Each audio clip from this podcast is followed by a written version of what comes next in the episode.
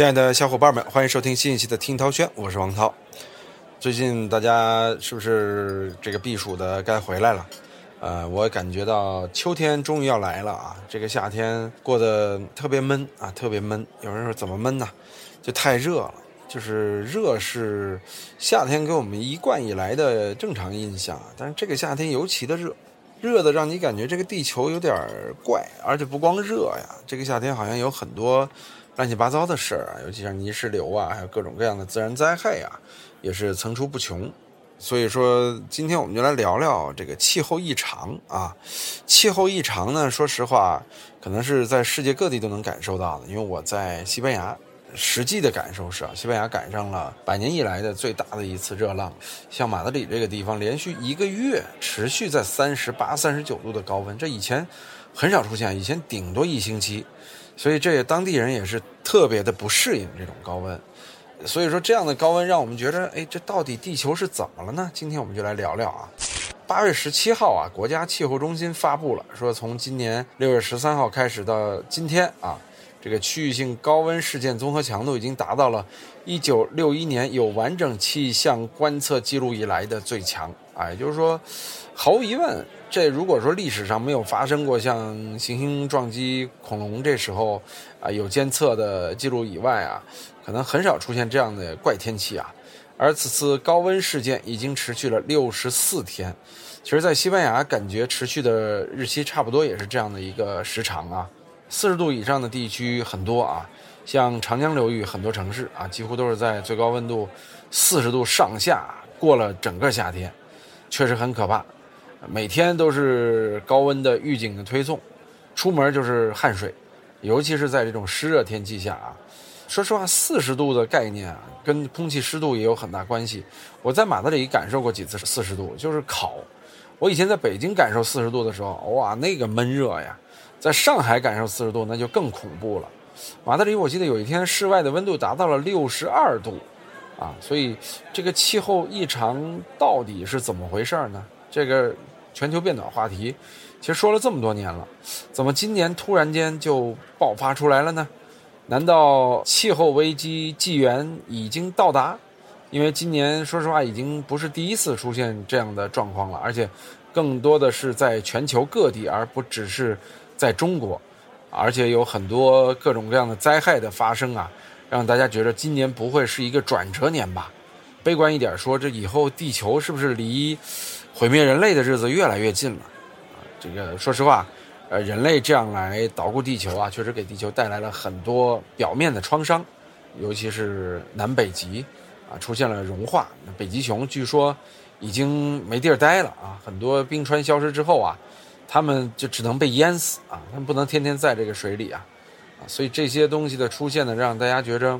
如果我们不重视这个问题啊，很有可能未来被淹没的，就是我们人类自己。好吧，今天我们就来聊聊这个异常的天气。其实早在今年五月份的时候啊，气象学家就已经观察到了一些异常的征兆啊，主要是受到这个拉尼娜事件的影响，以及这个热带海温异常导致的。其实拉尼娜现象呢，主要就是指这个海洋季风导致海水温度的变化，产生一些海面气温的改变啊。我说的不专业，大概就是这个意思，就是因为这个热带海温升温导致的。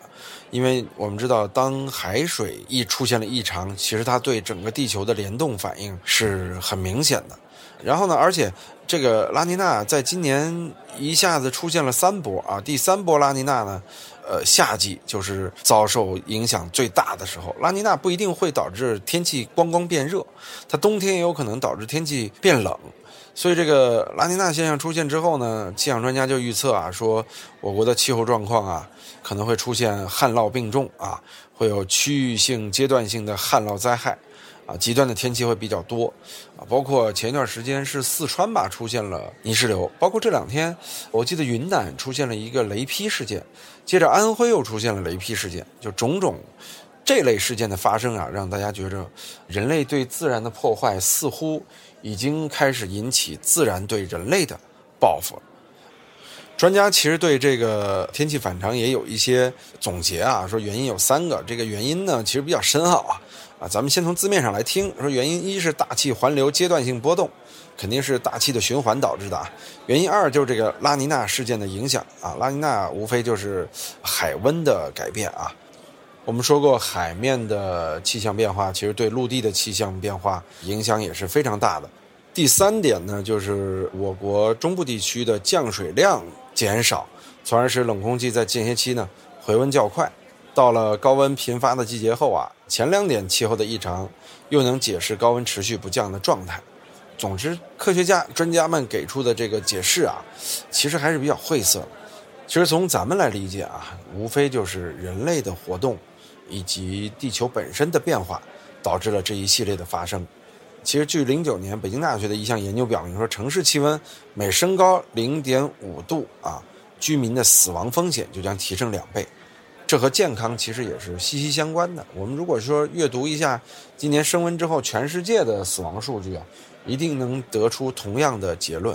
啊。但是其实特简单嘛，就是天气越热，病毒越容易滋生，甚至说高温会直接带来一些职业的危险，或带来一些病痛的危险性突发。话说你再高点，你比如说平均温度到五十度了，那在大街上热死的人首先就会变得更多。其实四十度啊，很多在户外工作的人就已经受不了了。那么又有人问了啊，说这个二零二二年会是有史以来最热的一年吗？其实看了一些资料啊，至少对很多地方来说，刚刚过去的六到七月它已经是了。比如说我所在的马德里，至少在这个记载当中啊，它已经是了。今年六月，全球陆地地区出现了自1850年代末人类有系统气象记录以来最热的温度，破纪录的高温啊、干旱啊、野火啊、暴雨啊，一直持续不断。我在西班牙的时候，西班牙就有一次因为这个日照过丰富，导致了森林大火，啊，这也是我头一次听说，就纯粹的日照啊，能把森林给照着了。这些都在说明气温给地球带来的变化，而且我们确实迎来了。历史最高温，当然我说了，除非当年比如小行星撞地球的时候，恐龙灭绝嘛，有人说是因为气候过热导致的，因为那咱们没有记载，除非说历史上曾经出现过。但是我相信有记载以来是这样，那么有人类以来，其实我认为应该不会出现过类似的非常奇怪的天气啊。其实热造成的死亡有多可怕呢？当年零三年的时候，欧洲出现过持续的高温热浪事件啊。当然是持续六周的高温造成了七点五万人死亡，今年又有固态复萌的这个现象，热浪已经让欧洲死亡了上千人了。当然到现在还没有说最终的统计，因为现在比起零三年好的是在于大家有了更多的防范意识，可能比那个时候的防范要更好了。但是如果再热的话，未来导致比如说大面积的这种死亡，人类因为热而出现的死亡，可能真的是会。屡见不鲜，而且这个的确是我们要提起警觉的。而且热还会带来什么？还会带来一，刚才我们说了，南北极的冰川的融化，导致水平面的升高啊。你看日本人一直担心自己沉没，有一部日本电影就叫《日本沉没》，这个其实就是人类如果说持续破坏大自然的话，导致全球升温的话，会导致整个海平面的升高，沿海城市啊是非常非常危险的。除了这点之外呢，还有就是陆地水面的干涸，比如说原本的一些湖泊呀、河流啊，你温度过高，呃，日照过强，会导致河干了，水资源的缺失。还有一点最直接的是，你温度过高，很多植被，包括农作物完蛋了。你想，西班牙今年温度过高，一定会导致旱，或者说是一些原本不需要这么多日照的作物啊，它出现了一些异常的现象。其实也是影响粮食产量的，再加上像欧洲，啊这几年经济危机持续，如果你再出现了这样的粮食危机，这是非常非常可怕的事情啊！而且啊，在很多岗位上，尤其是需要室外作业的岗位上，我们刚才也说了，会带来极大的危险。你比如说国内，因为新冠疫情肆虐，咱们管的又严，很多大白他得穿着完全包裹森严的这个防护服。这夏天啊，四十多度高温啊，你穿这衣服到外边，待个五分钟，整个一身的汗，你再多待点就会中暑，而且中暑啊会导致人类不可逆的很多的身体的伤害，所以这是非常非常可怕的。而且其实这种气候的异常，我们刚才也说了，它不光是高温，高温只是我们比较直观的可怕的一面，它其实是会导致气候紊乱。比如说降水量的增加，刚才说了是旱涝并存，你要出现涝也特别可怕。像九八年我们当时看过洪，那会儿还有一位英雄叫徐洪刚，啊，那会儿我在高中的时候啊，经常学习啊徐洪刚精神。那年我们的总书记啊也在第一现场指挥抗洪。九八年确实是洪水非常肆虐的一年啊，那年也是让我们感觉到旱涝都是非常可怕的事情。经常有人说旱的旱死，涝的涝死来形容富人和穷人的区别，但其实这本身是源自于自然现象啊。呃，像今年整个中国也是出现了哎泥石流啊、暴雨等等这种非常不平均的热冷。暴的自然现象啊，所以说我们要想有一个安全舒适的生活环境，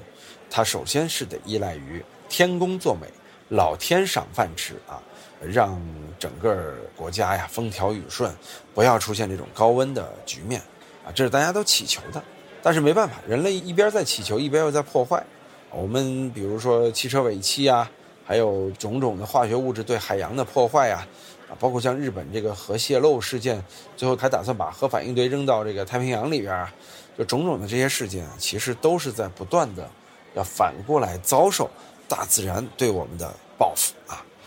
呃，我在欧洲呢，还有一个问题啊，就是今年其实很多事儿赶一块儿了，由于这个俄乌战争，导致这个俄罗斯对欧洲有了这样的能源管控啊，因为俄罗斯向欧洲输送天然气嘛，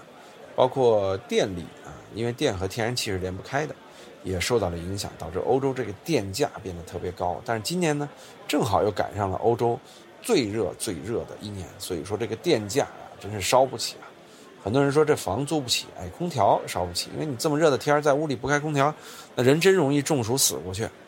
所以在西班牙呢，就出现了很多由于没有空调，然后这个老百姓啊在家里眩晕，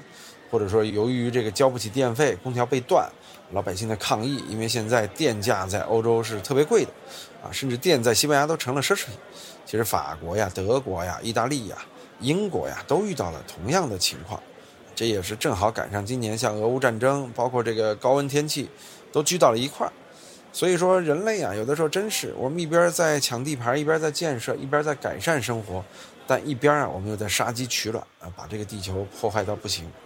那其实现在呢，我们真的是火已经快烧到眉毛上了。有人说今年可能是个特殊年，明年就好了。其实也有专家表示啊，说未来像今年这样的诡异高温很有可能会持续出现，甚至在未来有可能会成为一种常态，这是特别可怕的事情。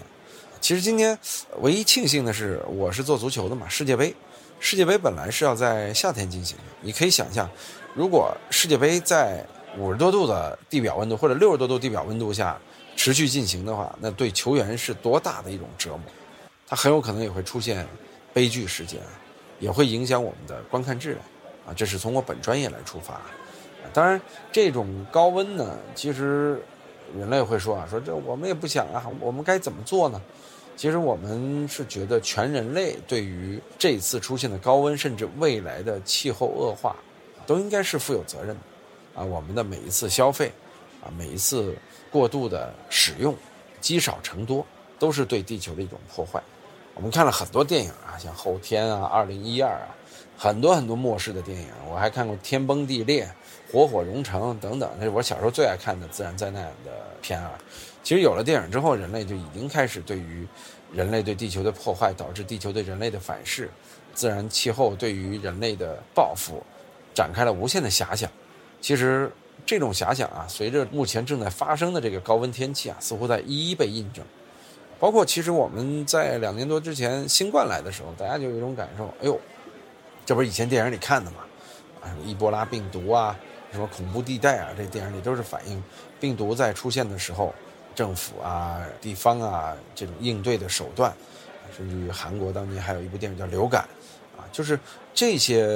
影视剧中啊，反映的是，呃，社会的一些更负责任的人士对于自然灾害的思考和人类对于大自然破坏的一种思考。但是这种思考呢，确实目前来说还是太精英化、太小众了。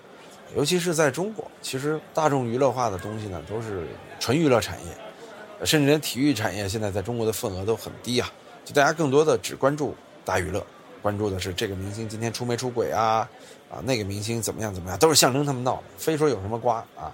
就现在一个瓜的影响力啊，远比告诉你说今年夏天两个月的四十度以上来的要大多了。那大家四十度四十度呗，吹空调呗，对吧？啊，告诉你说十年之后这可能四五十度了啊，就会年年这样，无所谓，有空调嘛，就他没有这危机感。一看明星有个瓜，开心坏了。其实现在公共平台对于环保的这种普及啊，太少了，真的太少了。就大家应该怎样去环保，这是个理念。有人说这环保有啥用啊？管饭吃吗？而且他们做环保的人去管不就得了呗？其实啊，环保真的是一个理念啊。我其实去过这个国际气象组织啊，在日内瓦啊，那次去了之后感慨就特别深啊。就他们气象组织的整个大厦啊，是完全环保的搭建的，它里边有很多可循环的资源，甚至于说它不用接电源，它是一个类似于完全的废物循环利用的这样的一个过程啊。就整个都是非常非常环保的，啊，其实他在呃告诉我们一个态度啊，就是人类未来啊，只有减少对地球的破坏，才能和地球和平相处。尽管这个地球啊，其实之前有专家说过，那种说法呢传播出来，其实是让大家更放肆。专家说的是啥呢？说哎呀，我们不要担心我们对地球的破坏啊，因为我们只是地球这个几千万年、几亿年的生命当中很小很短暂的一个小阶段。地球不会因为人类的破坏，说你地球就死亡了，怎么着怎么着了？那专家说完这话之后呢，当时其实很多人的反应是：哦，那我可以肆意破坏了，哦，那滥砍滥伐也没什么事了，哦，那无所谓，汽车尾气也 OK 了，啊，专家我觉得说的首先没问题啊，就地球它的生命力远远不是人类所能破坏的，就像你一个大别墅，你不是说蚂蚁就能把你这别墅给毁掉了，所以说千里之堤毁于蚁穴吧。但是呢，并不是说那么简单能被彻底毁掉的，就是我们人类其实只相当于这大别墅里的一个面包渣，啊，这个时期呢，只相当于特别短暂的一个小小的时期。就比如说地球今年就算它一百岁吧，咱们随便举个例子，按这个地球的这个年份划分啊，它可能人类在其中经历着才是半个月都不到，啊，我不知道这个比例对不对啊。就是说，这种人类短暂存在的时间啊，对于地球的破坏，不会对地球造成什么样的影响。我说这专家说的问题不大，啊，是你杀不死地球，也毁不掉地球，但是呢，地球对你的这种反噬，就足以让你人类灭绝。最简单的是，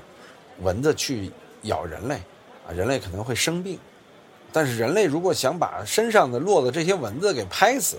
那是很简单的。人类其实相对于地球来说，也无非就是一群在表面上爬来爬去的小蚂蚁。你有再强大的力量，你其实是毁不掉地球的。但是换句话说，庞大的地球想毁掉人类，只需要轻轻做一些改变。啊，我们其实已经感受到地球母亲的愤怒。说地球是母亲一点也不为过，因为人类再怎么着，其实你说我是吃我妈吃我爸的，他们给我养大的。但是你都是吃这个星球上的，对吧？人类其实是被地球养育的。如果没有空气、没有水、没有土壤、没有植物、没有动物，你怎么活，对吧？所以说，衣食父母是咱们挣钱的对象，啊，给你生命的父母是你人生的成长的奠基者。但其实更大格局下的，你真正的父母或者全人类真正的父母是地球。如果你经常去伤害这位母亲的话，那其实未来遭到的报复也会是非常非常大的。其实全球变暖，它未来可能会对人类造成非常非常多的负面影响，包括奇怪的疾病、奇怪的灾害、奇怪的自然现象，都会不断的出现。其实这些年啊，一是随着社交媒体的发达，另外是随着人类对于地球表面活动的加深，啊，以及记录的多元化。导致我们看到很多很多地球上的奇怪的现象，当然更重要的是，地球确实也在做自身的改变。照人类的视角里看的地球是变得越来越奇怪，啊，比如说今年这个持续高温，其实就是地球啊在人类活动情况下产生的一个应激反应。这个应激反应会不会成为常态反应？这对我们来说是一个警醒。所以所有的地球人，包括你，包括我，其实我们应该。为地球变暖负责，就我们必须得让地球再回到一个正常的状态，要不然我们的子子孙孙们未来一定会感受到祖先的胡乱操作给他们带来的这种悲惨的生活，那会儿他们会恨咱们。所以从这点来讲呢，我们需要啊提前做一些预防或者提前做一些改变。总之呢，今年夏天确实我特别不愿意出门。我原本是一个夏天还可以出门的吧，尤其是干热的话，对我来说不可怕。但今年夏天出门呢，就感觉哎呦，好像到了室外真的是非常非常的可怕和煎熬，啊，这也是我第一次有这么强烈的感受啊，就觉得夏天彻底窝在家特别好，尤其是有了空调之后。你还觉得天气热？这是我第一次真正的感觉到啊，尤其是在这个干热环境下，我原本比较能适应的这种环境下。所以今天聊这期节目呢，其实我们更多还是从大家自身的一些经历上啊，来简单的聊一聊，聊不深啊。这期节目其实聊这选题的时候，我就觉得挺有意思的，但真正准备的时候发现，哟，这选题真的是聊不深，因为咱一啊不懂这些自然现象，二。是对于这种现象的再传播啊，我们也缺乏一些专业的术语。哎，由这一点啊，我其实想表达的是啊，我们是不是应该花点时间来研究自然啊？那到时候让我做节目的时候，可以更顺畅的用通俗的语言去跟您沟通天气变暖、自然灾害各种各样的成因和改变方法啊。其实那个时候我们聊的可能会更开心一些，就是呢，相当于我们要坐在一块聊八卦。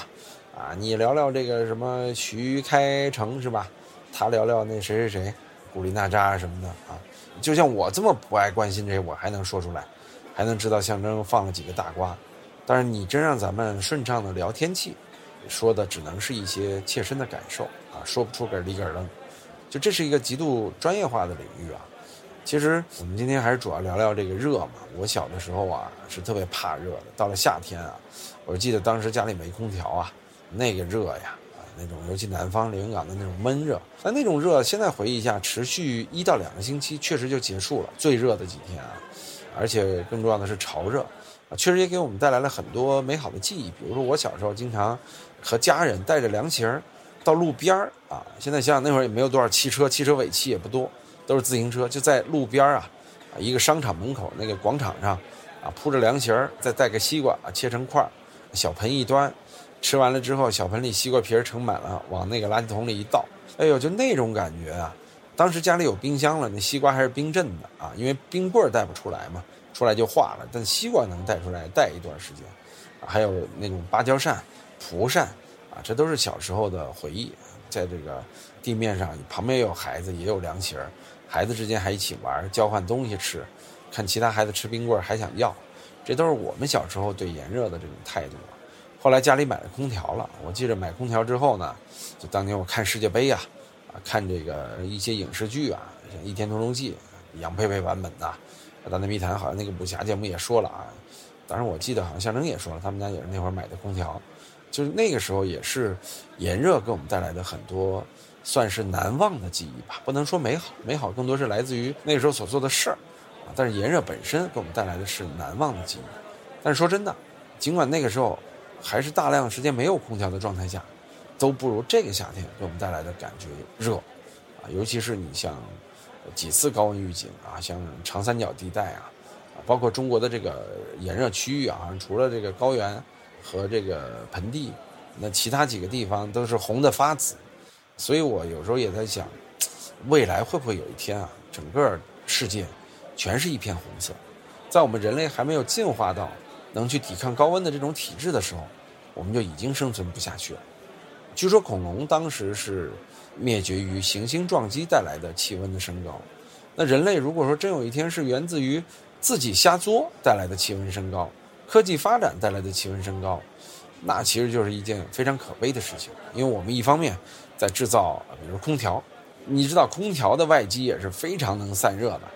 它造成的热量是极大。我们一方面在造冷。一方面又在对着地球产生热量，啊，这个热，它多多少少都为全球变暖提供了帮助。当然了，还有我们对大气的污染，这个臭氧层的破坏，紫外线的加强，它本身对人类也是造成了很大的伤害，这也是升温的很重要的一个原因啊。地球母亲原来是给人类营造了一个非常适合生存的这个大环境，但人类呢，又在一点点的追求享受的道路上呢，在不断的破坏大自然给人类制造的这美好的平衡。